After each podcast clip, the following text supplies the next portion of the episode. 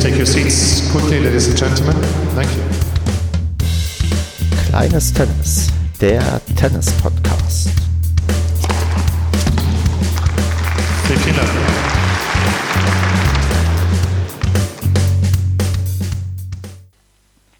Kleines Tennis, Ausgabe Nummer 22. Wir nehmen auf am 14.08.2020. Mein Name ist Stefan und mit mir dabei ist heute der Christian, den ich ganz, ganz herzlich begrüße. Ja, hallo Stefan, grüße dich. Ja, wunderbar, dass du hier heute mit dabei bist. Mir fällt gerade auf, dass ich, glaube ich, ganz oft wunderbar sage, aber das ist dann auch tatsächlich so gemeint. Ähm, ich freue mich immer sehr, dass sich hier Leute immer noch ähm, bereit erklären und äh, wir haben ja uns schon ganz lange auf dem Zettel und endlich können wir mal miteinander sprechen. Aber bevor ich jetzt ja vielleicht zu viel verrate, stell du dich doch mal selbst vor. Deinen Namen haben wir schon genannt, aber du musst deinen Verein, Schrägstrich, deine Vereine nennen, in welcher Altersklasse du unterwegs bist und natürlich in welcher Leistungsklasse. Ja, sehr gerne. Also Christian Rolke, hat man gerade schon gesagt, ich bin noch äh, 51 und bin seit, ah, bald werden es 40 Jahre sein, Mitglied im Tennisclub Bur. Ähm, original heißt der Verein halt Tennisclub Bur Schwarz-Weiß-Grün, das sind so die Vereinsfarben. Und für alle, die das geografisch nicht so einordnen können, wo Bur liegt, ähm, ist ein Stadtteil von Gelsenkirchen, wurde im letzten Jahrhundert dann eingemeindet. Und da bin ich, wie gesagt, seit ähm, bald 40 Jahren Mitglied. Würde, wenn mir meine Achillessehne nicht seit einigen Wochen äh, einen Streik, äh, Streich da durch die Rechnung gemacht hat, morgen bei den Herren 50 in der Westfalenliga in Hagen auflaufen. Aber das klappt äh, leider, wie gesagt, verletzungsbedingt nicht. Parallel bin ich noch seit gut sechs Jahren in einem weiteren Club. Das ist der Tennisclub Haus Wittringen. Der ist in der Nachbarstadt in Gladbeck und da spiele ich normalerweise für die Herren 40 in der Ruhr-Lippe-Liga. Wer sich im Westfälischen Tennisverband nicht so auskennt, Ruhr-Lippe-Liga ist dann die Klasse unter der Verbandsliga. Es gibt also als höchste Klasse die Westfalenliga, darunter dann die Verbandsliga und dann kommt die Ruhr-Lippe-Liga. Und da spiele ich dann, das ist ja seit äh, dieser Saison ich glaube jedenfalls seit dieser Saison auch möglich, dass man in zwei unterschiedlichen Altersklassen für zwei unterschiedliche Vereine auch spielen kann. Da würde ich nun mal, wie gesagt, für die Herren 40 spielen, aber wir haben uns äh, entschieden, von der Mannschaft in diesem Jahr nicht anzutreten und von daher äh, Fokus jetzt auf den TC Bur und meine LK ist aktuell die LK 9. Ja, damit bist du einer der wenigen Einstelligen, die hier bisher mit dabei sind. Warst du auch schon mal besser als LK 9?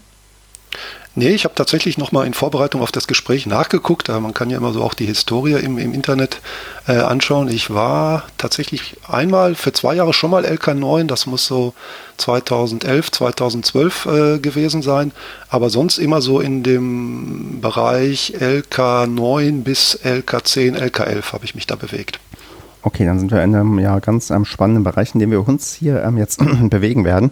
Und ähm, du hast schon gesagt, ähm, wir würden jetzt mal, denke ich mal, anfangen mit deinem Verein, mit dem TC Bur. Und da bin ich jetzt mal irritiert, weil ich wusste gar nicht, wie man ihn ausspricht, weil er wird ja mit UE geschrieben tatsächlich, der TC genau. Bur. Mhm. Genau, ja. Und ja, auf eurer Website habe ich gesehen, ihr seid der mitgliederstärkste Club in Gelsenkirchen. Zumindest ähm, sagt ihr das von euch. Ähm, wie viele Mitglieder habt ihr denn bei euch? Ähm, ich hoffe, das stimmt auch. Wir betteln uns da immer so ein bisschen mit dem Gelsenkirchener Tennisclub. Ähm, ich meine, aktuell müssten es um die 330, 340 äh, Mitglieder sein. Und ähm, wie gesagt, der zweite größere Club in Gelsenkirchen ist der GTK, ähm, die wahrscheinlich auch eine vergleichbare Anzahl haben. Aber wenn das auf der Internetseite steht äh, mit der Mitgliederanzahl, dann denke ich, dann, dann dürfte das so die Richtung 340, äh, wird, wird das schon stimmen.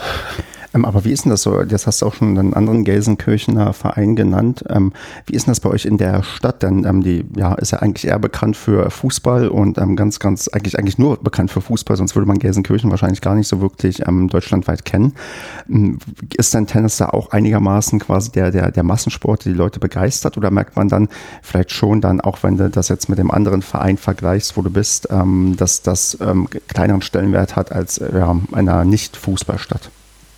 Ja, also das ist definitiv so, dass Tennis da in, in Gelsenkirchen äh, nicht die, die erste Geige spielt. Ich, ich mache das ja selber, wenn ich Leute ähm, treffe, die jetzt nicht so genau das einordnen können, dann erkläre ich teilweise Gelsenkirchen auch noch mit Schalke 04 und dann sagen die so, ach so, Schalke, ja, das, das kennen wir. Und es ist tatsächlich so, dass Tennis hier ähm, in Gelsenkirchen nicht so, so extrem populär ist. Das wird vom Fußball von Schalke schon überstrahlt und auch sonst grundsätzlich ist halt der Fußball nach wie vor im Ruhrgebiet ähm, sehr stark verbreitet. Und ich würde mal sagen, ich wüsste nicht, dass mal eine, eine erste Herrenmannschaft ähm, mal wirklich sehr hoch gespielt hat Richtung Bundesliga, Regionalliga oder dergleichen. Also das war dann schon eher nach meinem Wissen so äh, Verbandsliga und dann war es meistens aber auch schon Ende in den Nachbarstädten in Essen oder Bochum, da, da sind Tennisvereine, die auch die ersten Herren- oder Damenmannschaften haben, die, die weitaus höher spielen und wo Tennis, glaube ich, auch noch einen, einen anderen Stellenwert hat. Ja, ähm, hast du, jetzt habe ich tatsächlich die Frage vergessen, die ich gerade im Kopf hatte, verdammt. Ähm, nee, doch, jetzt weiß ich es wieder. Genau, ähm, ich weiß nicht, ob du mit, ähm, also mit Schalke viel anfangen kannst. Weißt du, ob die jemals eine Tennissparte oder sowas hatten in dunkelster Vergangenheit? Ja, da ich seit äh, auch ewigen Zeiten Mitglied äh, äh bei Schalke 04 bin. Ähm, aktuell natürlich eine etwas schwierige Situation als Schalke-Fan, auch gerade die letzte Saison. Ähm, deswegen will ich da gar nicht so viel über Schalke reden, aber nee, Spaß beiseite. Eine Tennisabteilung haben sie tatsächlich nicht. Ich habe mal ähm, in Bochum gespielt mit, mit, mit, mit Bur, mit der Mannschaft und da weiß ich, da haben wir ganz direkt am Stadion vom VfL Bochum gespielt und die haben da auch eine Tennisabteilung, ähm, die wohl auch relativ hoch mal von den, von den Mannschaften gespielt hat, ähm, aber Schalke 04 selber hat keine Tennisabteilung. Die haben, glaube ich, Leichtathletik, Handball, Basketball, das haben sie wohl, aber Tennis äh, in dem Sinn nicht. Nee. Ja, aber du hast es ja gerade schon angesprochen, vielleicht sollte auch am Schalke das vielleicht da versuchen, weil es ja im Fußball nicht unbedingt so optimal läuft. Ja, das äh, ist leider so. Also ja, es gab schon mal bessere Zeiten, auch in der jüngsten Vergangenheit. Ähm, da waren wir durchaus sehr erfolgreich, aber als Schalke-Fan ist man ähm, ja Kummer will ich nicht sagen, aber ist man ja gewohnt, dass es ähm, stark auf und ab geht und Schalke ist auch ein sehr emotionaler Verein. Gut, wenn ich jetzt immer erfolgreich sein würde, dann würde ich wahrscheinlich Fan von Bayern München werden, aber nö, ist nicht so. Also ich bin in Gelsenkirchen geboren und aufgewachsen und da kriegst du das quasi mit in die Wiege gelegt, dass du da äh, Schalke-Fan wirst. Genau, anders geht es ja quasi gar nicht. Und ähm, ich war ja auch schon, glaube ich, zweimal auf der Arena bei euch ähm, quasi zu Gast und habe da mal einen Gästeblog mir auch Spiele angeschaut und naja, ich habe da einmal eine sehr, sehr bittere Spiel erlebt, aber das erzähle ich dann vielleicht ein anderes Mal, weil das war, naja, das war nicht so toll. Ähm, bist du manchmal am Stadion auch unterwegs?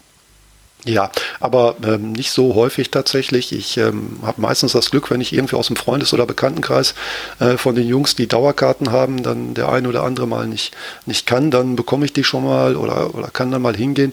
Aber das beschränkt sich bei den Heimspielen pro Saison. Gut, jetzt aktuell ist ja ohnehin ohne Zuschauer, aber ich denke vielleicht so in der Saison so vier, fünf Heimspiele kann ich mir dann schon live vor Ort angucken, aber viel mehr wird es leider nicht. Hm. Man merkt, ähm, oder ich merke ein bisschen, dass ich auf Fußball-Podcast im Zug bin und hier ein bisschen abschweife. Deswegen würde ich mal wieder gerne zurück ähm, zum TC Bur kommen. Ist mir aktuell auch lieber, du. Ja, dann ähm, gucken wir mal auf ähm, den TC Bur noch ein bisschen und da fiel mir halt auch auf, dass ihr nicht nur sehr mitgliederstark seid, ihr habt ja auch tatsächlich von der Jugend bis zu den Herren 75, Schrägstrich Damen 65 auch tatsächlich Mannschaften, wenn ich das richtig gesehen habe. Ja, das ist so. Also ich glaube, wir haben um die 25, 25 Mannschaften, aber das ist natürlich, was du gerade auch angesprochen hast, wir haben auch im, in den hohen Altersklassen, sind wir auch sehr, sehr stark vertreten. Ich bin jetzt nicht hundertprozentig sicher, aber ich glaube, wir haben zwei oder drei Herren 65 Mannschaften, wir haben Herren, Herren 70, äh, ich glaube sogar auch zwei Mannschaften, ich meine, wir haben sogar eine Herren 75 und ähm, das ist sicherlich etwas, ich weiß nicht, wie das jetzt die Verantwortlichen sehen, aber wo man sicherlich auch mal schauen muss, ähm, wie die Altersstruktur im Verein äh, aussieht. Und ich kenne jetzt die Zahlen nicht genau, aber wenn ich schätzen würde, würde ich sagen, ein Drittel unserer Mitglieder ist, ist über 60 und ähm, das ist natürlich auch ein Problem. Wir haben in diesem oder beziehungsweise auch im letzten Jahr schon Probleme gehabt, auch überhaupt eine, erste Herrenmannschaft zu melden. Und ähm, wenn ich daran denke, als ich mit dem Tennis angefangen habe, ähm, und danach aus dem Jugendbereich mit, mit 16 bin ich, glaube ich, dann in die zweite Herren ähm, oder konnte auch in der zweiten Herrenmannschaft spielen. Da hatten wir drei Herrenmannschaften. Also das war gar kein Thema. Und äh, aktuell tut sich äh, Bur, aber ich glaube, das ist nicht ein Phänomen, was du nur in Bur findest, sondern in vielen anderen Clubs tun wir uns da mit dem Nachwuchs ein bisschen schwer. Also wir sind in den hohen Altersklassen äh, sehr, sehr gut vertreten ähm, ich hoffe, das tut sich jetzt wieder was im, im, Jugendbereich. Wir haben auch sieben oder acht, glaube ich, Jugendmannschaften wieder am Start, aber ähm, ja, die Alterspyramide, nicht nur in der Gesellschaft, auch äh, bei uns im Tennisclub in Bur, hat sich leider ein bisschen gedreht. Ich überlege da in letzter Zeit ein bisschen öfters über dieses ähm, Thema ähm, und denke darüber nach, weil es gab ja jetzt auch in dieser Corona-Zeit diese, diese wilden Experimente mit irgendwelchen komischen, nicht nur fast Formaten, sondern auch mit diesem, wo irgendwie vier Viertel, A, zehn Minuten irgendwie was gespielt wurden in, in den USA. Da gab es so ganz wilde Experimente, wo immer so ein bisschen gesagt wird, ja, so kriegst du halt nur ähm, die Jugend ähm, begeistert oder irgendwie wieder ran. Ich, ich bin da noch so ein bisschen zwiegespalten, weil ähm, einerseits hast du es gerade schon so ein bisschen angedeutet, die, die Alters Altersstruktur, die verändert sich auch gesellschaftlich. Da ist es vielleicht gar nicht so, so sagen wir mal, unnormal, dass ähm, halt dieser Schwerpunkt eher ähm, quasi nach oben geht, was irgendwie das Alter angeht. Und die, ähm, die Leute haben ja den Vorteil beim Tennis, dass sie auch sehr, sehr spät einsteigen. Und da frage mich ich mich immer so ein bisschen, ist es wirklich so elementar wichtig quasi, dass wir die Leute ja, ähm, also äh, die große Masse im Jugendalter abholen oder kann man sich vielleicht auch darauf fokussieren, irgendwie die Leute, wenn sie ihre erste Sportart wie Fußball hinter sich gebracht haben, weil die kannst du ja im höheren Alter nicht mehr wirklich machen, ähm, dass man die dann probiert abzuholen. Ich weiß nicht, hast du mal so ähnlich drüber nachgedacht oder irgendwie einen Blick darauf, ob man vielleicht, ob es vielleicht gar nicht so unvernünftig wäre zu sagen, okay, ein bisschen Jugend müssen wir irgendwie bekommen, aber es ist auch gar nicht so unfalsch, sich mit Leuten irgendwie auch zu arrangieren, die quasi erstmal Mitte 30 anfangen. Ja, also ich habe ähm, jetzt vertiefend mich mit dem Thema noch nicht auseinandergesetzt, aber es ist so, wie du sagst, ich weiß ja selber, als ich so Mitte 30 war, da kamen unheimlich viele damals auch, auch zu den Herren 30, die vom Fußball kamen und dann aus verschiedensten Gründen Fußball auf dem Niveau dann halt nicht mehr weiterspielen konnten. Und im Tennis hast du ja den Vorteil, das kannst du ja bis ins hohe Alter spielen und dann auch altersklassengerecht. Also ähm, von daher bietet sich das ja für, für Quereinsteiger in Anführungszeichen, egal ob jetzt aus dem Fußball oder aus anderen Sportarten, ähm, finde ich, bietet sich das schon an. Auf der anderen Seite, wie man tatsächlich mehr Jugendliche ähm, für den Tennissport begeistern kann, ich glaube, da stellen sich viele Vereine die Frage und ich habe selber zwei, zwei Töchter ähm, jetzt noch im jugendlichen Alter. Ich habe die auch mit wie alt waren die, mit fünf oder sechs, so versucht auch für den Tennissport zu begeistern. Dann haben die das ähm, zwei Jahre gemacht, dann haben sie wieder was anderes ausprobiert. Und ähm, ich glaube, die haben so vier, fünf, sechs Sportarten äh, mittlerweile durch, was aber auch nicht schlimm ist. Ich sage, Hauptsache, ihr macht irgendwas äh, in Richtung Sport. Und ähm, ich glaube, das Freizeitverhalten grundsätzlich auch bei den Jugendlichen ist jetzt nicht mehr so vergleichbar äh, wie, wie zu meiner Zeit, wenn ich jetzt mal so bei mir 40, 40, 35 Jahre zurückgehe. Also da sind wir irgendwie nach Hause gekommen, Schultasche in die Ecke gestellt, wenn es äh, erforderlich war, noch mit Hängen und Würgen die Hausaufgaben gemacht und dann ging es irgendwie raus, entweder auf den Fußballplatz oder später bei mir dann halt auf den Tennisplatz. Also ich habe da unheimlich viel Zeit ähm, mit Sport und, und, und draußen so verbracht und, und heute, klar, da spielen auch die neuen Medien ähm, sicherlich eine Rolle. Wenn ich meine Mädels anschaue, die verbringen halt äh, sehr viel Zeit im, im Internet auf Instagram oder Facebook oder ich weiß nicht, kenne mich da nicht so ganz gut aus, wo die alle ähm, aktuell da unterwegs sind. Da hat sich, glaube ich, das Freizeitverhalten auch ein bisschen geändert bei den Jugendlichen in den letzten Jahren. Hm, das dann mal aber jetzt weiter ähm, gedacht. Also meine große Angst ist ja bei der ganzen Geschichte, wo man jetzt über Sachen diskutiert, dass man wirklich so an den, sagen, den Grundfesten der Regeln irgendwie rangeht. Also kein mhm. Satz mehr bis sechs oder auch ähm, halt mhm. ähm, dieses, dieser, dieser komische Modus mit, okay, wir, damit wir die Zeit besser planen können, so ein Match dauert halt nur maximal eine Stunde in irgendeiner Form, wie man das einteilen kann. Und das ist so meine große Angst. Und ich habe so ein bisschen die Theorie, dass man bei der Diskussion sich völlig verrennt, weil ich glaube nicht, dass das der Grund ist, warum junge Leute nicht Tennis spielen oder haben die irgendwie deine deine, ja, dein, dein, der Nachwuchs zu verstehen gegeben, dass das der Hauptgrund ist, dass man irgendwie keinen Bock drauf hat? Oder wie hast du, ähm, was für einen Blick meinst du, hat die Jugend drauf, wobei wir ja beide weit genug davon entfernt sind? Ich bin da auch ehrlich gesagt jetzt kein Freund von. Ich habe das jetzt auch mal ähm, im, im, Fernsehen bzw. dann im Internet mal verfolgt mit diesem neuen Modus. Äh, also ich persönlich finde es jetzt nicht so toll ähm, wird das jetzt auch nicht unbedingt unterstützen und kann mir eigentlich auch nicht vorstellen, dass das jetzt der Grund ist oder dass das ein Weg ist, um Jugendliche wieder mehr fürs, fürs Tennis zu begeistern. Ich glaube, man hat ja vor, vor einigen Jahren dann den, den Match-Tiebreak als dritten Satz eingeführt, um gerade zu verhindern, dass vielleicht so ein, so ein Medenspiel oder ein Turnierspiel dann irgendwie auch mal über drei Stunden geht. Ich glaube, da hat man jetzt schon einen guten Schritt getan. Also ich persönlich fand das auch okay mit dem Match-Tiebreak. Aber ähm, jetzt mit diesem neuen Format, dass es nur noch bis vier geht und, und man nur noch die Viertel spielt, also ich glaube nicht, dass das wirklich was ist, was, was die Jugendlichen zum Tennis ziehen würde. Jedenfalls zumindest ein, ein Patenkind, das jetzt ähm, 18 ist, mit dem habe ich da auch schon mal drüber gesprochen. Also der fand das auch jetzt nicht so cool und sagt, boah, das wäre super, das, das kann man mal vielleicht ausprobieren. Aber dass das irgendwie eine Bedeutung hat, dass man dann Jugendliche damit wieder fürs Tennis gewinnen kann, glaube ich nicht. Ja, okay, dann sind wir uns da zumindest ähm, einig. Und ähm, wenn uns die großen Tennisverantwortlichen hier zuhören, und das machen die hundertprozentig, dann werden die das hoffentlich auch zur Kenntnis nehmen. Äh, lassen wir uns überraschen. Ich meine, mein Hauptbeispiel ist doch immer, es wird ja immer so E-Sports auch angeführt als so eine Sache, die ähm, ja die jungen Leute begeistert. Und ich habe auch eine Zeit lang recht viel E-Sport tatsächlich konsumiert, als ich so in Studentenzeiten noch Zeit hatte, wo das alles noch so ein bisschen am Anfang war. Und habe da aber auch festgestellt, da gibt es auch ähm, ja, ähm, Sport, also oder, oder Spiele, die haben auch dann so ein Best-of-Five-Format, wo du auch vorher nicht sagen kannst, wie lange dauert jetzt dieses ganze Match. Also dieses Unvorhersagbare oder das Unplanbare ist ähm, da auch kein Problem. Und dann sollte es beim Tennis, wenn man das entsprechend halt ähm, vermarktet und umsetzen kann, eigentlich auch kein Problem sein. Hm. Aber gut, da sind wir dann wieder jetzt in den ganz philosophischen Diskussionen und ich würde noch ähm, abschließend vielleicht ähm, dann abgeschwiffen ähm, von eurem Verein noch wissen, wie viele Plätze ihr eigentlich habt mit so vielen Mannschaften und ähm, so vielen Leuten, die bei euch ähm, spielen. Hm. Also wir haben neun äh, Plätze draußen, ganz normale Aschenplätze.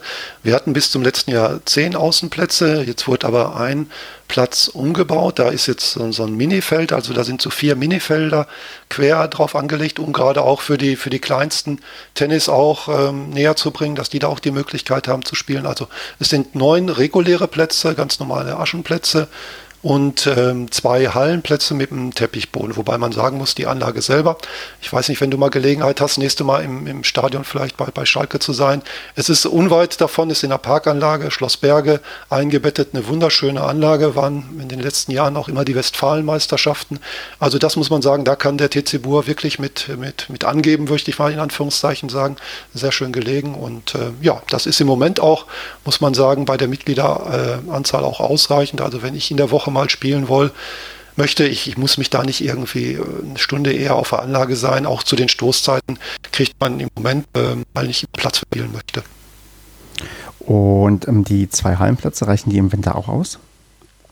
Jein, sag ich mal. Also ich habe es äh, selber, spiele ich da mit, mit, mit Freunden noch, die ich teilweise sogar noch aus der Jugend kenne, immer eine Doppelrunde am, am äh, Mittwochabend. Ich denke, das wird tatsächlich so sein, dass ich glaube, auch der Trainer sogar auch noch in eine, in eine zweite Halle, äh, in einen Nachbarstadtteil ausgewichen ist, weil da der Bedarf also doch äh, höher ist. Also ich glaube, ein dritter Platz, meine Einschätzung jetzt, würde durchaus auch noch entsprechend nachgefragt werden und wäre wahrscheinlich auch noch ausgebucht.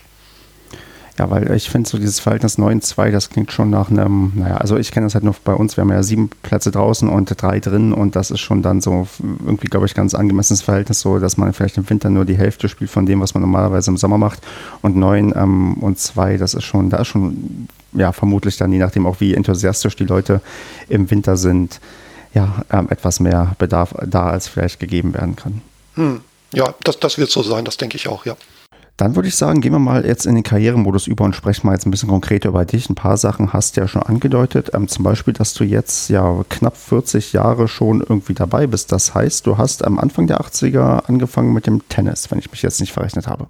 Ganz genau, hast du äh, gut gerechnet.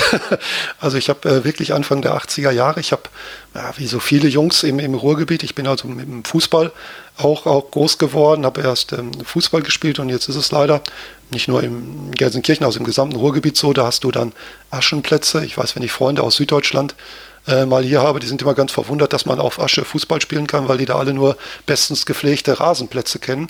Und dann ähm, hatte ich halt die Situation, dass ich nach den Spielen, nach dem Training nicht so oft dann immer nach Hause kam und dann waren immer die Knie aufgerissen oder ich hatte irgendwelche Schürfwunden oder das Schienbein äh, war mit Asche bedeckt und blutete. Und dann hat irgendwie meine Mutter gesagt, Mensch, äh, kannst du nicht mal eine andere Sportart suchen? Und ähm, da der Tennisclub ähm, von meinem damaligen Wohnort ganz, ganz äh, nah war, das waren 500, 600 Meter, habe ich gesagt, ja, Tennis würde mich auch interessieren, finde ich auch ganz cool. Und dann bin ich tatsächlich, äh, ich meine, es war 1982 ähm, oder 81, ich weiß es nicht mehr genau, bin ich dann zum Tennis ähm, gewechselt. War damals noch eine ganz, ganz andere Situation, als, als es losging mit dem, mit dem Tennis. Also wir hatten damals, oder Bur hatte damals noch einen, einen Aufnahmestopp und ich weiß, mein Vater musste dann noch einen Bürgen benennen, dass er überhaupt da, dass ich überhaupt in den Club aufgenommen werde. Also ein Mitglied, das im Verein schon war und sagte, Mensch, der Christian ist ein netter Junge, der baut keinen Mist, den könnt ihr ruhig aufnehmen. Und die Mitgliederanzahl, die war mindestens doppelt so hoch. Also das war eine ganz, ganz äh, andere Zeit als heute. Und äh, da musstest du tatsächlich damals auch zwei Stunden eher auf der Anlage sein, wenn du um 6 Uhr spielen wolltest. Das war schon, schon, schon ganz anders. Ich habe tatsächlich also noch mit, mit weißen Tennisbällen, werden die meisten deiner Hörer vielleicht jetzt gar nicht mehr kennen. Ich habe tatsächlich noch angefangen, da waren die Tennisbälle weiß und der Schläger war aus Holz. Äh, das, ich finde das gerade ein bisschen ähm, verrückt. Also du hast, ähm, das, das war Anfang der 80er, also das war auch dann tatsächlich noch vor dem Bäckerboom, dass da schon der Verein quasi genau. so groß war und ähm, beliebt war und man da quasi keine Leute so richtig aufnehmen konnte. Genau, das war noch vor ähm, Becker äh, und Graf. Ich kann mich so an das erste Tennismatch, was ich so auch im Fernsehen und was mich damals auch so noch mehr für den Tennissport äh, begeistert hat, erinnern. Das war, das war Borg gegen McEnroe. Ähm, da hat Borg noch gewonnen und das war so das, was, was, wo ich dann auch Tennis echt, echt super fand. Das muss auch irgendwie frühe 80er, Mitte 80er ähm, ge gewesen sein. Und ähm, das war damals schon, ja, Tennis war damals auch noch, ähm, zumindest äh, in Bur, äh, ein bisschen anders. Ich will jetzt nicht sagen, dass der Club immer so ein, so ein etwas elitär war.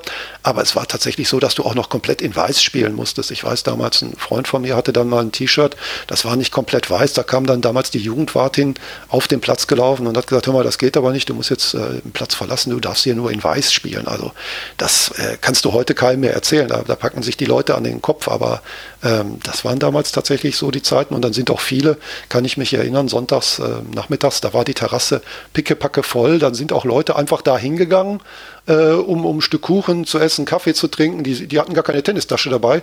Das war dann so ein auch bisschen gesellschaftliches Beisammensein im weitesten Sinne. Halt wie diese Klischee-Country-Clubs aus den USA, stelle ich mir jetzt gerade vor. Äh, so in die Richtung. Ich hoffe, ich trete da keinem zu nahe jetzt oder werde dann böse angeguckt, wenn ich nächste Mal auf der Anlage bin. Gut, die allermeisten aus der Zeit äh, sind jetzt auch schon deutlich älter, aber so war es tatsächlich. Also die Herren sind da teilweise im, im Jackett äh, am Sonntagmorgen äh, hingegangen. Also das fand, das war schon, war schon deutlich anders als heute. War für dich das ähm, als äh, ja, Kind, ähm, Jugendlicher, hm, ich würde mal so fragen, normal, erträglich? Also war das, war das okay für dich, das in so einem Club irgendwie zu sein? Oder dachtest du irgendwie, irgendwie äh, komisch, wo ich hier bin und warum mache ich das eigentlich?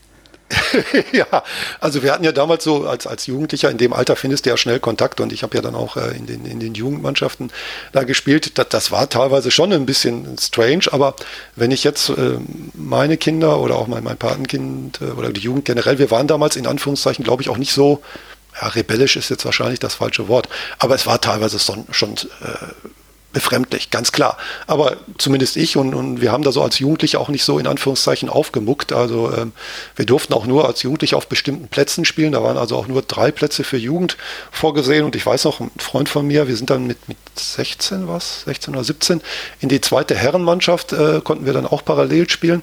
Und dann wurde auf diesen Karten, die du immer gebraucht hast, um den Platz zu belegen, hatte dann extra der, der Sportwart draufgeschrieben, darf auch auf Erwachsenenplätzen spielen. Also äh, war schon speziell die Zeit damals. Quasi der VIP-Ausweis für, für euch, den ihr dann exklusiv bekommen habt, weil ihr halt ähm, gut genug wart.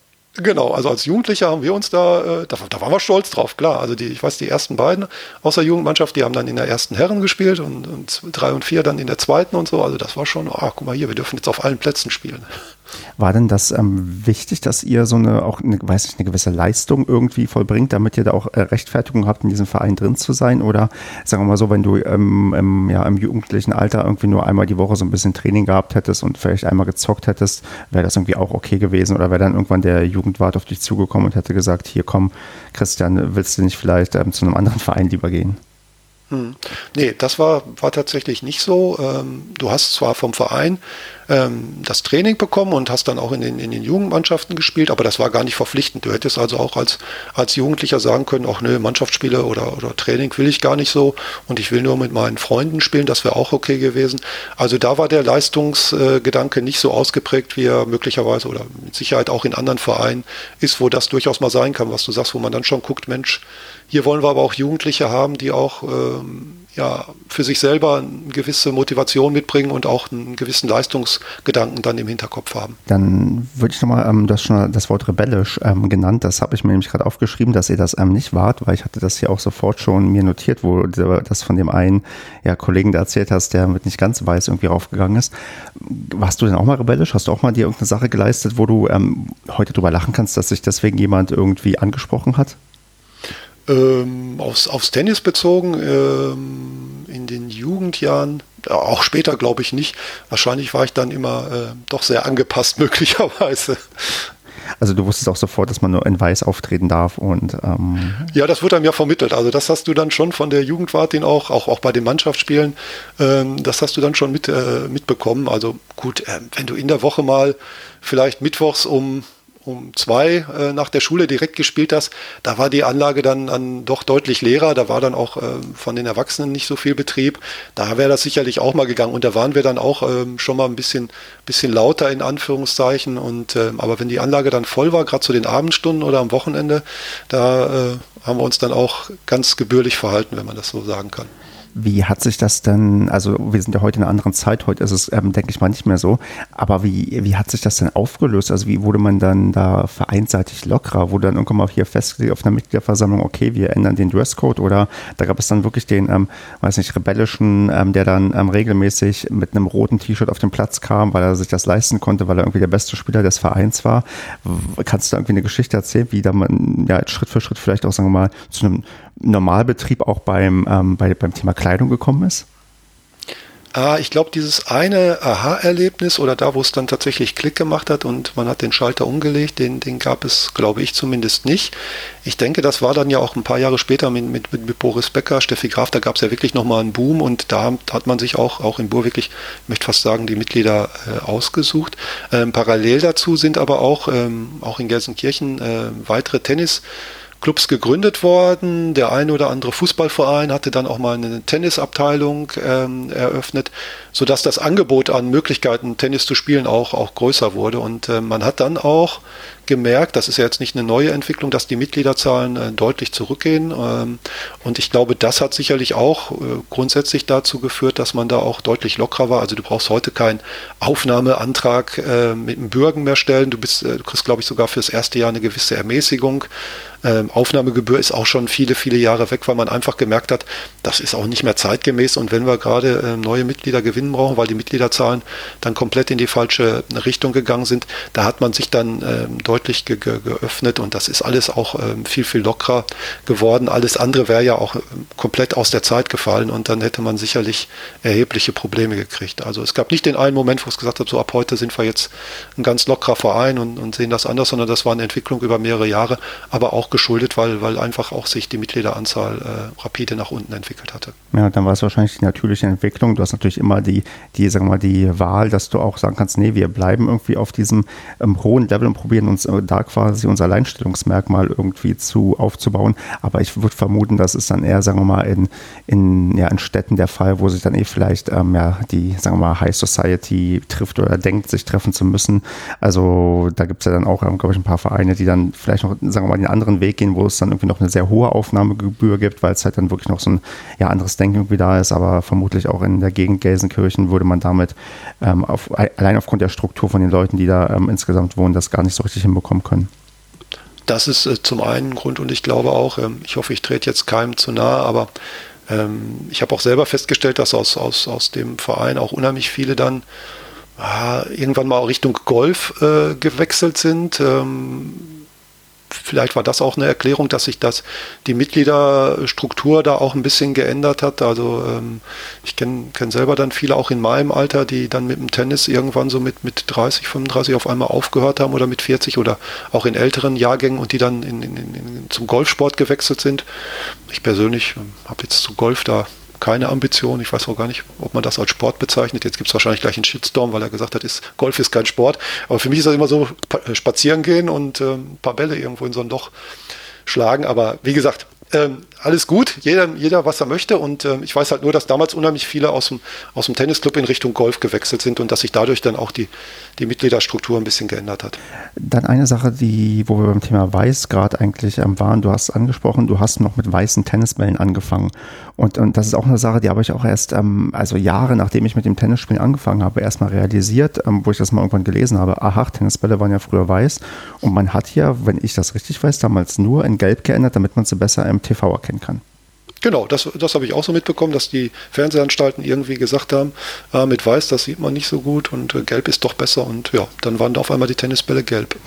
Und jetzt, weißt also kannst, hast du bewusste Erinnerungen irgendwie, wie die Umstellung war? Also ich, ich möchte so ein bisschen darauf hinaus, äh, ich würde gerne erfahren, ob damals ähm, das mit dem, mit der, mit dem, ja, mit der Empörung genauso groß war wie heute, wenn du irgendwelche grundlegenden Sachen änderst oder ändern willst, wie, wie man das irgendwie aufgenommen hat oder wahrgenommen hat, ob da auch Leute gesagt haben, hier rüttelt man irgendwie an den Grundfesten des Sports oder ob das irgendwie völlig okay für alle war.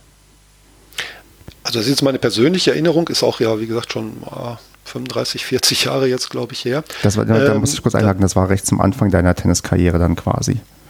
Ja, genau. Und ähm, ich, ich, ich, kann jetzt da wirklich nicht sagen, ob das damals im Erwachsenenbereich äh, ein großes Thema war, dass es so die Traditionalisten gab, die gesagt haben, um Gottes Willen, Jetzt ist es zu Ende mit dem Tennissport. Ich glaube es persönlich nicht. Also ich weiß, irgendwann in der Sommersaison, als es losging, hatte der, der ähm, Trainer auf einmal einen Korb, da waren die Bälle halt gelb und dann hat er sich da angepasst.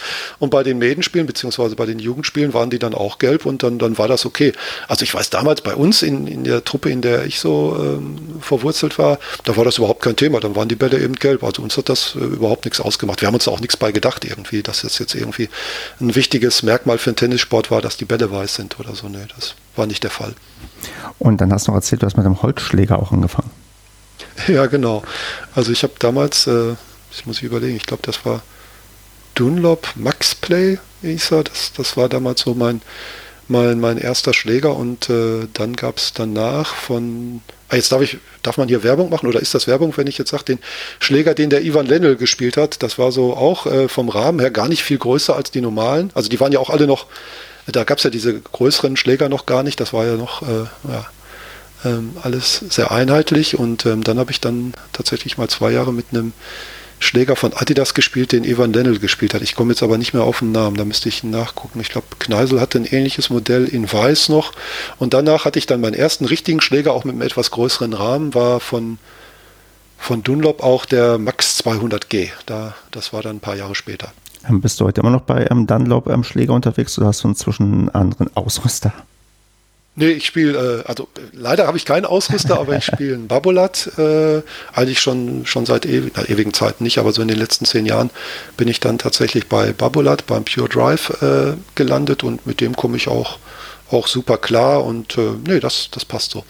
Hast du denn noch ähm, deine alten Schläger irgendwo rumliegen im Keller oder sind die irgendwann dann ähm, zertrümmert worden oder weggeschmissen worden?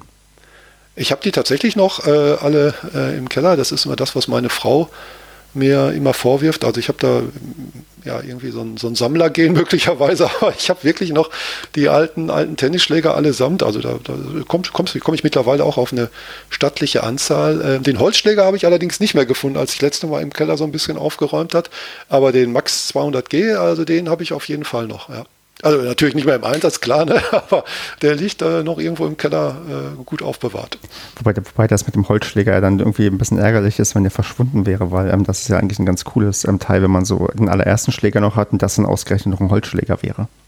Genau, ja, das wäre tatsächlich das, wo man auch nochmal bei welcher Gelegenheit auch immer, ich weiß nicht, bei einer Party oder so irgendwie mal rausholen könnte, guck mal hier, mein erster Tennisschläger. Da würden dann wahrscheinlich äh, die 30 plus hier, so wie du jetzt äh, in dem Alter, würden sagen, oh, Holzschläger, gibt's sowas auch? Ja, ja nee, wir, tatsächlich früher auch. Also wir hatten mal, als ich in meinem ersten Verein ähm, in der Jugend ähm, losgelegt habe, da hatten wir auch im Vereinsheim, so Heim ist ein bisschen übertrieben, also in dem, auf dem Vereinsbaracke, die da irgendwie rumstand, hatten wir da auch Holzschläger rumliegen und wir hatten, ähm, ich weiß nicht, kennst du das Format Schleifchen-Turnier? Ja. Mhm. Genau, da kriegt man ja so zugelost. Also da werden immer alle paar Minuten neue Doppel ausgelost. Und da war irgendwie die Regel, ähm, wenn zwei Männer gegen zwei Frauen spielen, dann müssen die Männer beide mit Holzschläger spielen.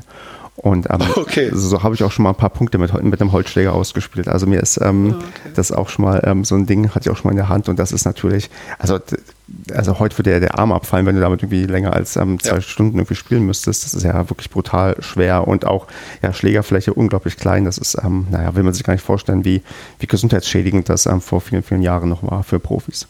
Genau, ja. Ja, dann, äh, ja, wir wissen ja bereits, du hast ähm, bist sehr, sehr lange bereits Mitglied in deinem Verein und ich unterstelle einfach mal, du hast auch niemals eine Pause gemacht.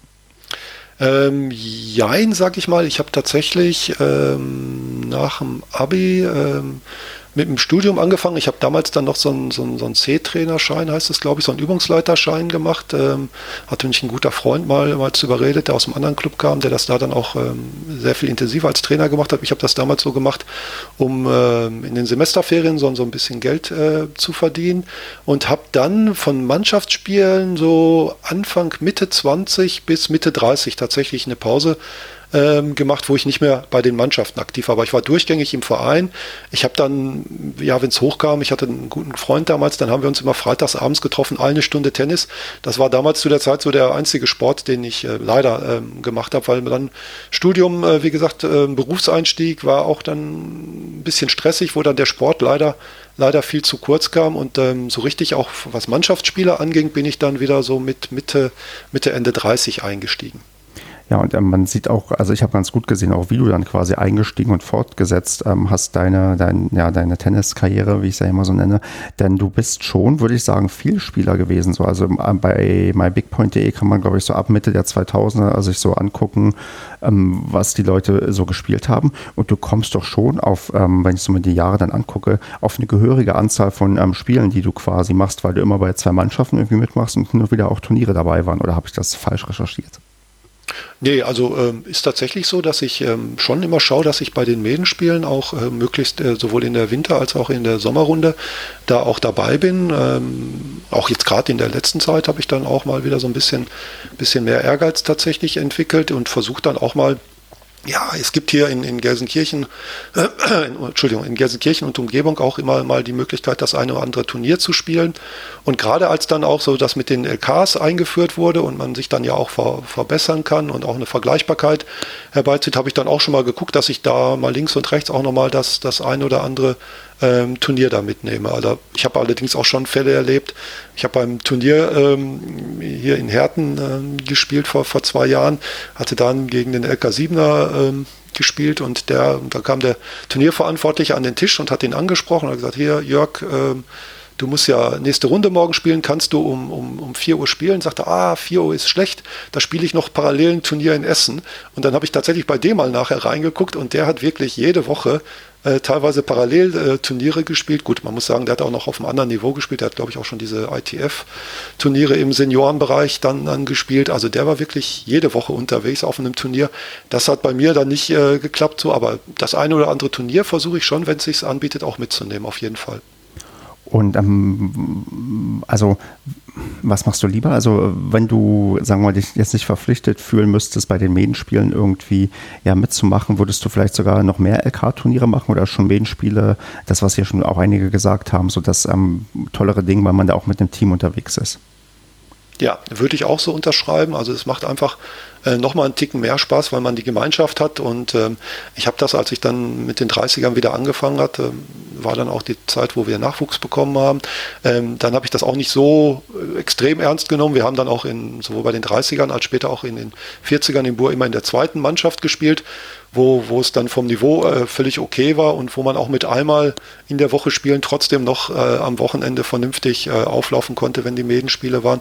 Und ich fand es halt immer schön und das war, wir hatten bei den Herren 40 auch eine super Truppe, die dann leider so ein bisschen auseinandergefallen ist, äh, zusammen, dass man dann abends gesessen hat und äh, es kam schon mal vor, dass der äh, gesellige Teil äh, länger gedauert hat als, als die Zeit, die man vorher mit der Mannschaft auf dem Tennisplatz verbracht hat. Also das fand ich, das finde ich einfach auch schön, dass das Zusammensitzen abends dann äh, noch was zusammen essen, auch mit der gegnerischen Mannschaft was trinken, ein bisschen quatschen. Also von daher würde ich auf jeden Fall auch sagen, wenn ich die Wahl hätte, Turnier oder Medenspiel oder Mannschaftsspiel, immer Mannschaftsspiel.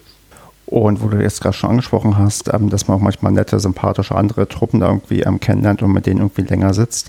Gibt es dann jetzt neben ähm, deinen beiden Vereinen, wo du ja ähm, Mitglied ähm, bist und auch spielst, ja andere Vereine, wo du immer gerne hinfährst oder wo du dich quasi immer darauf freust, dass da irgendwie, ja, wenn das da das Medenspiel irgendwie stattfindet?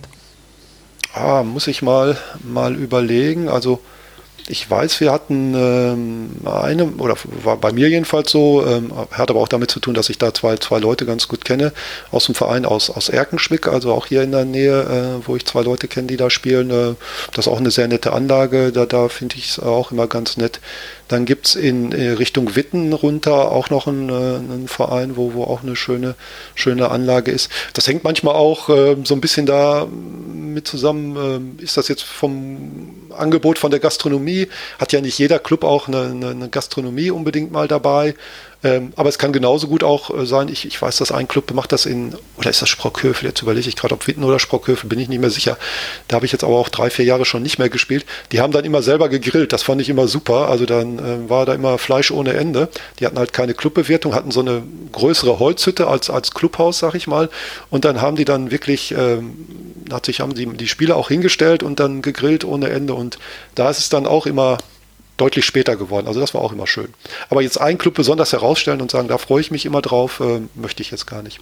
Nee, das ist ja auch fair. Und ähm, aber wenn du ja schon so ein paar Sachen angeteasert hast, ähm, gerade dieses, ja mal, sagen wir mal, bodenständig sympathische, wenn da Leute noch selbst grillen und dann irgendwie ähm, servieren, das ist ja tatsächlich ähm, ganz cool. Und ähm, ich vermute mal auch, äh, da du ja auch in der Gegend unterwegs bist, wo auch tendenziell ähm, also was ist denn die, und ich frage mal so, ist das eher die Ausnahme oder die Regel, dass ähm, die Leute quasi Gastronomie und äh, Bewirtung da haben? Also ich glaube, es hat, hat, zugenommen, jetzt jedenfalls so in, in, den letzten Jahren, wo ich das gemerkt habe, dass doch schon, zumindest bei den größeren Clubs, also ich würde mal sagen so plus sechs, sieben Plätze, ähm, dass da doch auch tatsächlich hauptamtlich irgendwie in Anführungszeichen eine Gastronomie dahinter steckt. Aber es ist, glaube ich, auch nicht so einfach, da passend jemanden zu finden. Also ich weiß das hier vom, vom Gladbecker Verein, der hat jetzt auch seit, seit einem Jahr dann eine neue Bewertung drin.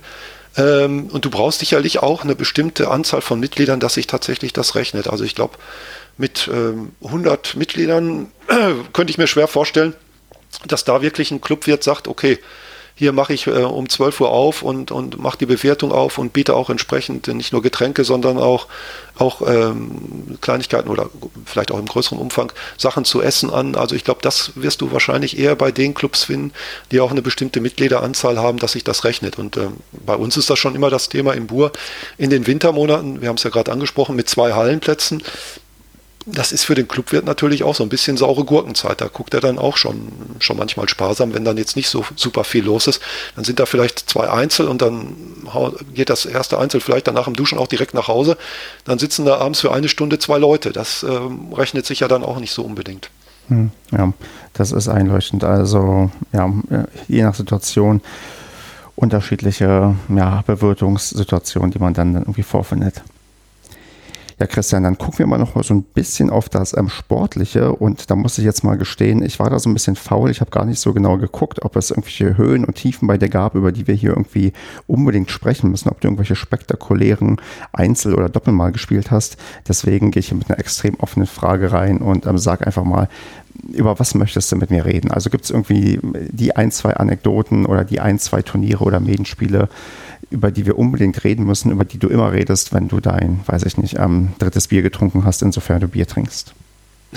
ja, nee, Bier trinke ich tatsächlich jetzt ähm, äh, nur noch alkoholfreies Bier. Das hat aber damit äh, zu tun, dass ich vor äh, fünf Jahren eine Organtransplantation hatte und eine neue Leber bekommen habe und seitdem ähm, halt eher das Bier dann alkoholfrei ist. Aber ähm, das lag übrigens mit der Leber nicht, dass hier jetzt irgendwelche Missverständnisse äh, auftauchen. Nicht am erhöhten Alkoholkonsum beim gemütlichen Beisammensein mit den Mannschaftskollegen, sondern das hatte leider andere Gründe.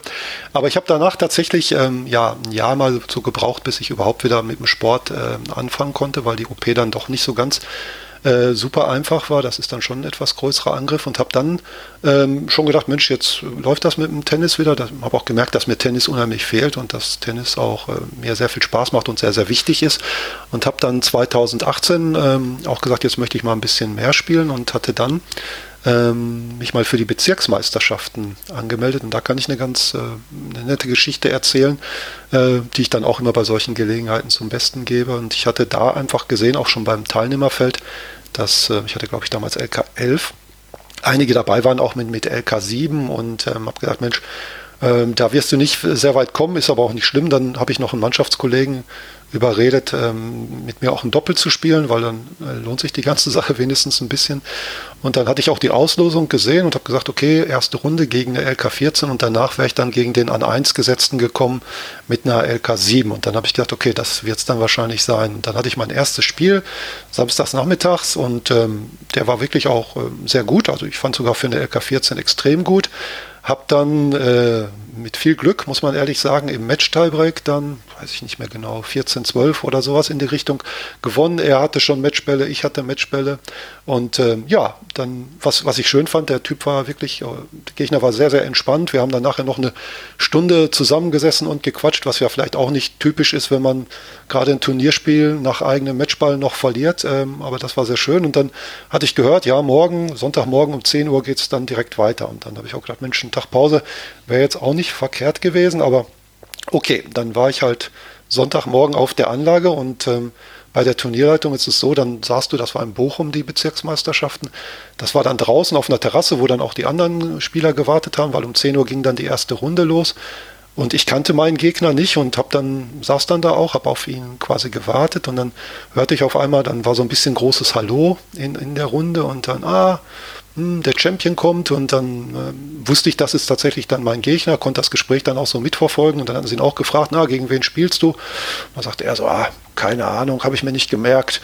Ja, LK11. Und dann folgten noch so zwei, drei Sprüche, will jetzt auch nicht zu sehr ins Detail gehen, aber das ging so in die Richtung, ah, wir fangen um 10 Uhr an, um 11 Uhr könnte schon mal das erste Pilz anzapfen und ähm, das war sowas, wo ich mir gesagt habe, eigentlich bin ich nicht so ein verbissener Typ auf dem Tennisplatz. Ich komme jetzt auch nicht unbedingt über das Läuferische. Aber ich sagte, jetzt ist egal. Und wenn es 06, 04, 040 gegen dich steht, du läufst um jeden Ball. Also dem schenkst du jetzt keinen Punkt ab, äh, weil ich die Sprüche dann doch schon relativ speziell fand. Und ähm, wieder erwarten habe ich dann auch einen sehr, sehr guten Tag erwischt und ähm, auch wirklich um jeden einzelnen Punkt äh, gefightet. Habe dann den ersten Satz auch, ich glaube, 7-5 gewinnen können und dann war das auch so, dann kamen auch die ein oder anderen Zuschauer, wurde ja dann auch ein bisschen später dann aus seinem Verein, die ihn dann auch kannten. Das hat dann bei ihm dazu geführt, dass er noch äh, schneller spielen wollte und äh, noch mehr in die Ecken gezielt hat, was dann nicht so geklappt hat. Und ähm, ja, dann habe ich ähm, in zwei Sätzen gewonnen von, von Gegnerseite war dann, dann auch nochmal die Aussage, ja, so schlecht habe ich in meinem ganzen Leben noch nie gespielt. Und ähm, er ist dann witzigerweise nicht mehr zum bestellten Pilz auf die Terrasse gegangen, sondern hat direkt seine Tasche genommen und ist von der Anlage runter. Hat dann noch gesagt, er wird jetzt mit Tennis spielen endgültig aufhören und wird kein Tennis mehr spielen.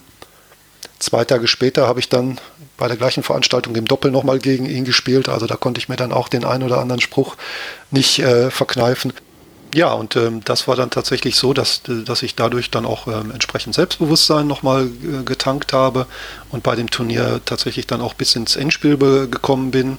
Habe da leider dann im Match-Tiebreak ähm, gegen der LK7 auch verloren, aber äh, war rundrum ein super Turnier, auf das ich immer gerne zurückblicke und hat mich dann in dem Sinne natürlich auch sehr gefreut, wenn, ich glaube, das kennt jeder so, so, so Typen, also ich will jetzt auch nicht zu hart mit ihm ins Gericht gehen, um äh, Gottes Willen, aber die, die dann schon so ähm, bevor sie auf den Platz kommen, schon mal den einen oder anderen Spruch loslassen, ähm, was zumindest von einem sehr, sehr gesunden Selbstbewusstsein zeugt.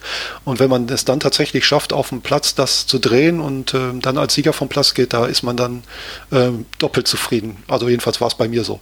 Hm, das glaube ich, das klingt wirklich nach einem ähm, herausragenden ähm, Tag und ist auch schon ein bisschen ja, im Vorgriff auf das, was wir gleich noch so ein bisschen als Spezialthema haben werden, wenn wir über die Spielertypen auf dem Tennisplatz ähm, reden. Ähm, ich würde aber gerne noch mal kurz einhaken. Du hast da jetzt am Rande dann ähm, die Lebertransplantation ähm, erwähnt. Ähm, ich will da auch nicht zu sehr ins Detail gehen oder dich jetzt zu sehr löchern. Du musst doch nur das beantworten, was du beantworten möchtest. Aber ähm, du bist quasi danach auch wieder in den Tennissport irgendwie ganz normal ähm, reingekommen und offensichtlich auch zu fast gleicher Stärke hast du auch wieder zurückgefunden. Ja, also das war, ähm, ich will jetzt nicht sagen, das war ein Antrieb, ähm, also der Antrieb da äh, auch durch die Reha zu gehen und ähm, diese Operation auch, die wie gesagt, ich war da auch will jetzt auch nicht zu sehr ins Detail gehen, also vielleicht dann auch langweilig, aber schon auch einige Zeit leider auch auf, auf Intensivstation und, und dann auch danach im Krankenhaus und habe dann auch gemerkt, wie schnell der Körper auch an, an Muskeln abbaut. Also als ich dann nach, ich glaube nach sechs Wochen erstmalig das Bett verlassen sollte, ich konnte mich da kaum auf den Bein halten, also ich konnte nicht selbstständig gehen. Das hätte ich nie erwartet, dass das äh, so schnell geht. Und das hat dann schon auch ein Jahr gedauert, bis ich überhaupt mal wieder so mit dem Sport äh, anfangen konnte oder Sport richtig machen konnte. Und da habe ich auch gemerkt, wie sehr mir Tennis äh, fehlt und, und wie, wie, viel Spaß ich dann an, an, Tennis habe. Und das ist tatsächlich glücklicherweise, ich klopfe jetzt gleich dreimal auf Holz, ähm, auch so, dass ich ähm, ja dadurch, dass ich ein Leben lang leider ein paar Medikamente nehmen muss, das sind sogenannte Immunsuppressiva, die dein körpereigenes Abwehrsystem so ein bisschen nach unten fahren, dass der Körper halt das neue Organ nicht abstößt, ähm, habe ich eigentlich Gott sei Dank nicht so viel Beeinträchtigung. Die Regeneration dauert dann manchmal ein bisschen länger, aber ähm, vom Tennisspielen bin ich da in keinster Weise eingeschränkt ähm, und da bin ich auch sehr, sehr froh rüber und habe da auch ein einen Teil der Motivation äh, rausgezogen und habe gesagt, Mensch, ich möchte aber gern auch wieder auf dem Tennisplatz stehen und wieder Tennis spielen, weil es eigentlich der Sport für mich ist, der mir unglaublich viel Spaß macht. Ja, und das ist ja auch ähm, wunderbar zu sehen, dass das auch gut bei dir geklappt hat und von daher drückt man da die Daumen, dass das auch so weiter bleibt und du weiter quasi vielleicht nochmal den einen oder anderen Spieler ärgern kannst, der eigentlich gar nicht damit rechnet, wenn du quasi als Gegner auf dem Platz stehst. Ja, vielen Dank. Ja, ich werde es versuchen. Da würde ich sagen, zu fortgeschrittener Zeit ähm, gehen wir mal so ein bisschen auf das ähm, Thema ein, was ich mir so rausgesucht habe für uns, ähm, da wir jetzt kein so spezielles Thema haben, was quasi nur auf dich abzielt, sondern vielleicht mal so allgemein. Denn mir fiel letztens auf, dass es ähm, ganz viele verschiedene Spielertypen auf dem Tennisplatz gibt. Ähm, manche, von denen ich hier, ähm, die ich jetzt so nennen werde, werden sich irgendwie auch ähm, mischen oder sind vielleicht auch ähm, ja, in, in Konstellationen ähm, gemeinsam vorhanden und einfach mal so ein bisschen quasi ja, aus dem Nähkästchen plaudern, wie viele Anteile wir von diesen Spielertypen vielleicht selbst bei uns vorliegen und wie man mit solchen Leuten umgeht. Und du hast, glaube ich, auch die ein, zwei Leute so ein bisschen überlegt, auf, über die man vielleicht reden könnte. Und ähm, ja, ich würde einfach mal ja, anfangen, ähm, dass wir über den quatschenden Spielertypen reden. Und das ist, ähm, ich würde sagen, der Mensch, der quasi bei jedem Seitenwechsel ganz viel gerne erzählt und ähm, ja, viel irgendwie loswerden möchte. Die erste Frage, bist du denn so einer, der irgendwie ähm, gerne beim Seitenwechsel quatscht oder bist du eher jemand, der ähm, ja, seine Ruhe haben möchte? Ähm, also ich habe sicherlich nichts gegen ähm, einen kleinen Smalltalk mal, aber ich bin jetzt nicht unbedingt der, ähm, der von sich aus jetzt das Gespräch während des Tennismatches, also wir, wir sprechen jetzt, denke ich, mal über ein Medenspiel genau. oder über ein, ein Turnierspiel, ähm, der dann jetzt irgendwie den Kontakt sucht und sich da äh, unglaublich austauschen möchte. Aber ich kenne natürlich die Typen, also ich habe das ja auch, was heißt die Typen, das klingt jetzt negativ, aber ich kenne natürlich diesen Spielertypus, sage ich mal.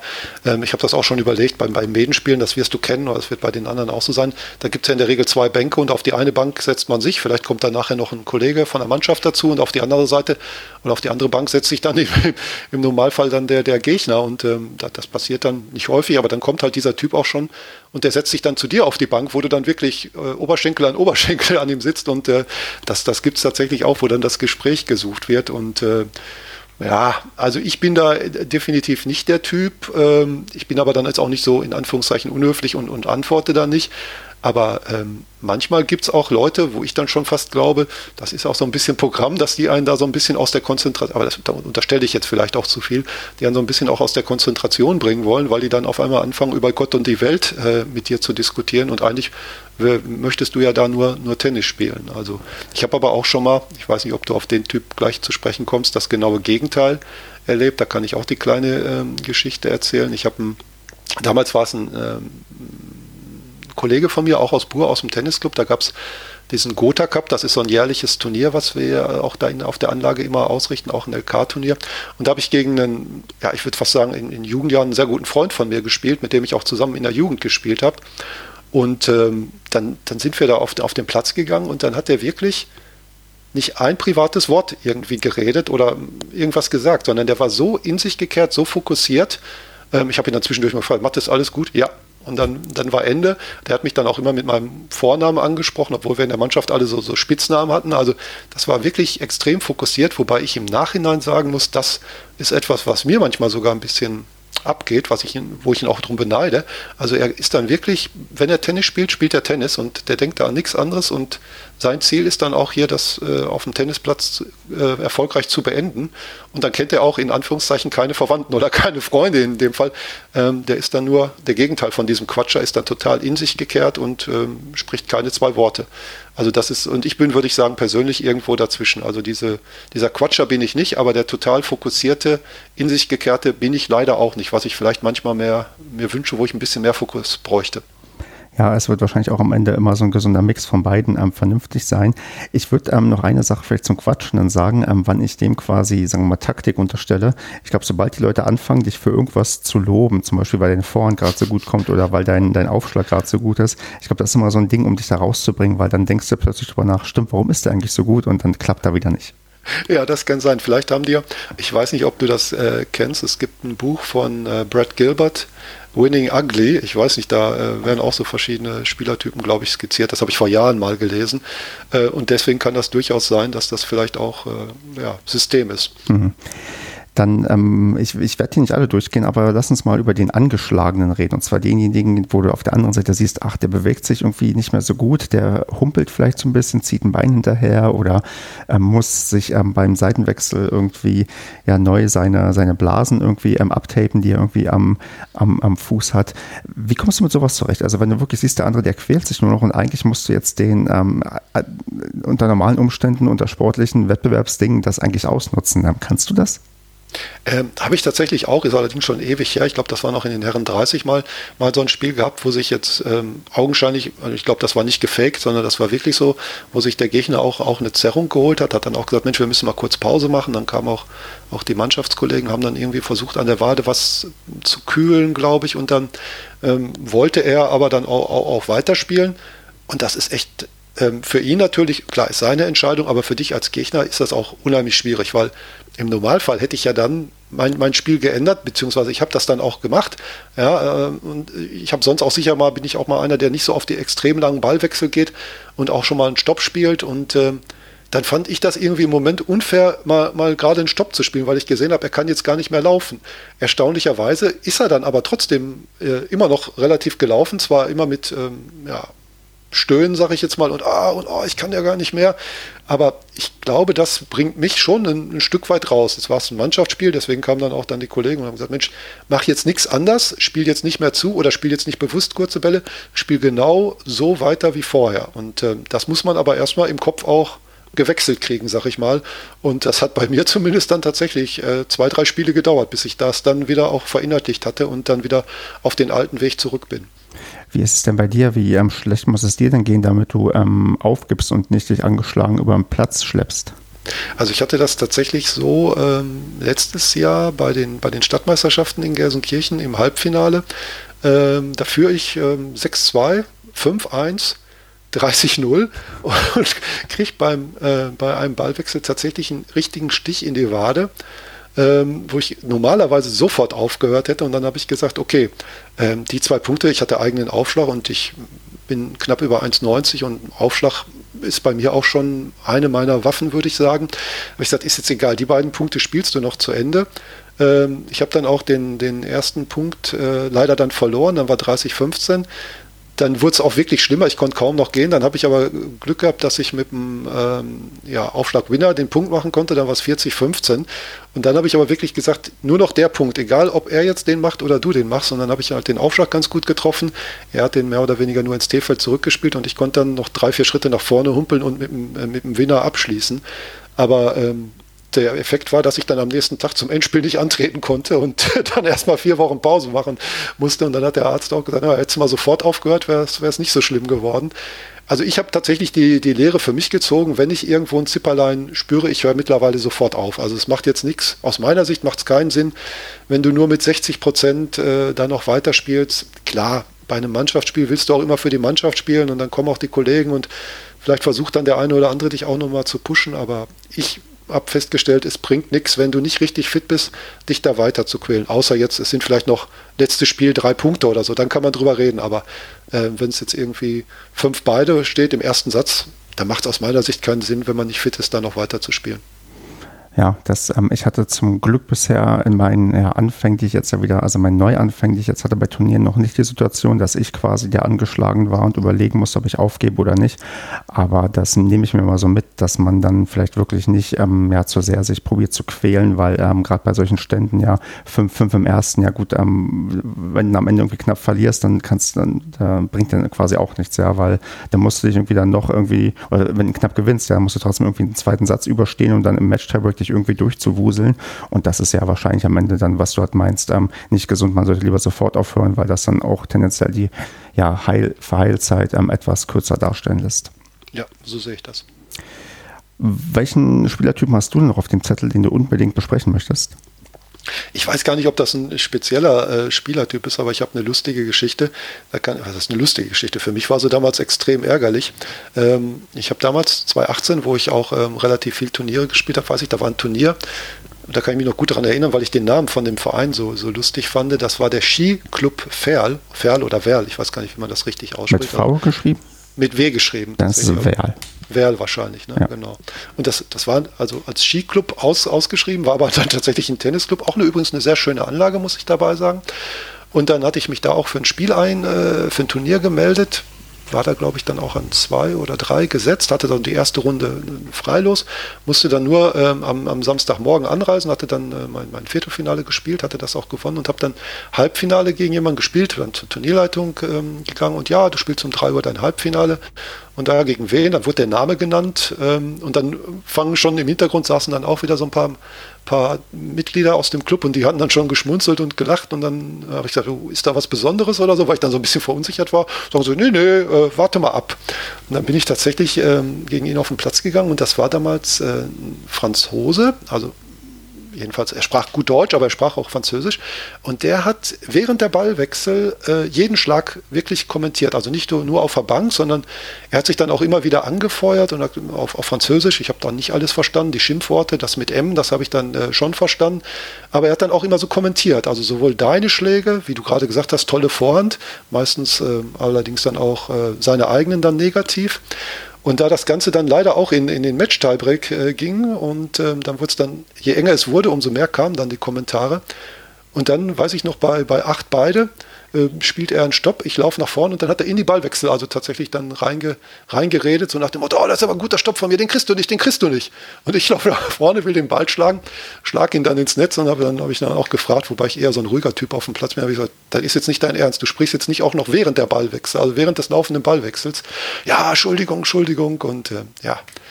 Gut, dann war es äh, so, dass er dann auch nicht unbedingt den Punkt dann wiederholen wollte. Ich wollte mich dann aber jetzt auch nicht komplett da rausbringen lassen war eh äh, dann 9-8 für ihn. Ich hatte Aufschlag. Leider habe ich da tatsächlich wie fast voraussehbar einen Doppelfehler gemacht. Und da war das mit, mit 10-8 zu Ende. Also sowas war tatsächlich auch mal einer, der dann permanent während der Ballwechsel auch äh, alles kommentiert und redet. Das geht so ein bisschen in die Richtung ähm, vom, vom Quatscher, was, was du gerade genannt hast.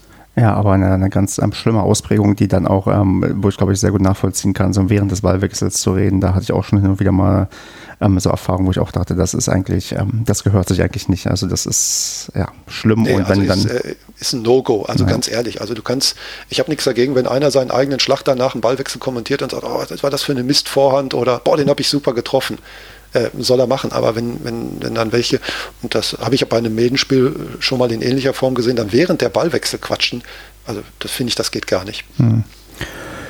Dann, ich, ich glaube, ich, dieses ähm, Format hat Potenzial mit den ähm, Spielertypen. Ich hebe mir hier noch ein paar auf, noch für ein paar andere Gäste. Ähm, denn mit dir habe ich jetzt schon ein paar gute irgendwie durchgegangen ähm, und denke mal, dass da noch ein paar andere auch vielleicht mal Lust drauf haben, darüber zu reden. Und würde mit dir, wenn du nichts dagegen hast, jetzt noch ein bisschen entweder oder Fragen durchgehen. Gerne. Dann fangen wir mal an mit der ersten. Ähm, Bur oder ich habe jetzt mit Gladbeck aufgeschrieben, weil Gladbeck, ich. Ähm, tatsächlich.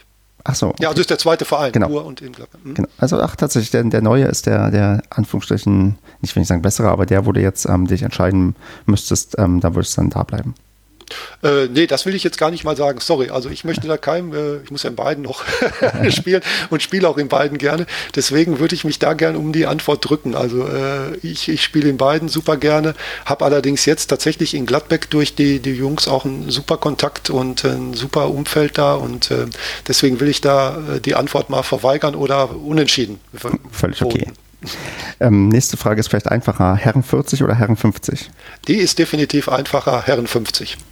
Also wenn es begründet werden soll, weil ich habe einfach festgestellt, ähm, mit fortgeschrittenem Alter macht es einen Unterschied. Also ähm, ich kann bei den Herren 40 jetzt mit, mit 51 auch jemanden mal bekommen, der Anfang Anfang 40 ist und ähm, dann merke ich schon, und genauso kann es ja bei den Herren 50 sein, dass ich jemanden bekomme, wenn jetzt nicht Herren 55 spielt, was es jetzt nicht überall immer gibt, ähm, dass ich dann jemanden habe, der dann auch schon wieder ein paar Jahre älter ist.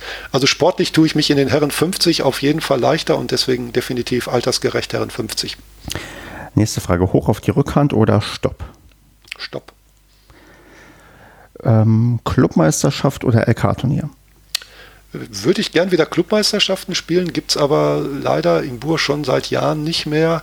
Ähm, beim LK-Turnier tue ich mich immer so ein bisschen schwer mit den zwei Einzelnen an einem Tag. Also ähm, puh, ich, je nachdem, wie anstrengend das erste Einzel ist, also ich habe ja dein, dein Spin-off da beim letzten Mal gehört, wo du 6-0, 6-1 gewonnen hast im ersten Runde.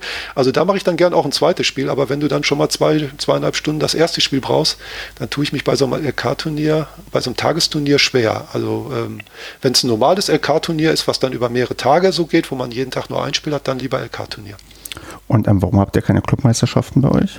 Ich weiß es ehrlich gesagt auch nicht. Also das ist, ist mal da eingeschlafen, äh, bisher auch noch nicht wieder so nach vorne gebracht worden. Von der Mitgliederanzahl müsste das locker möglich sein.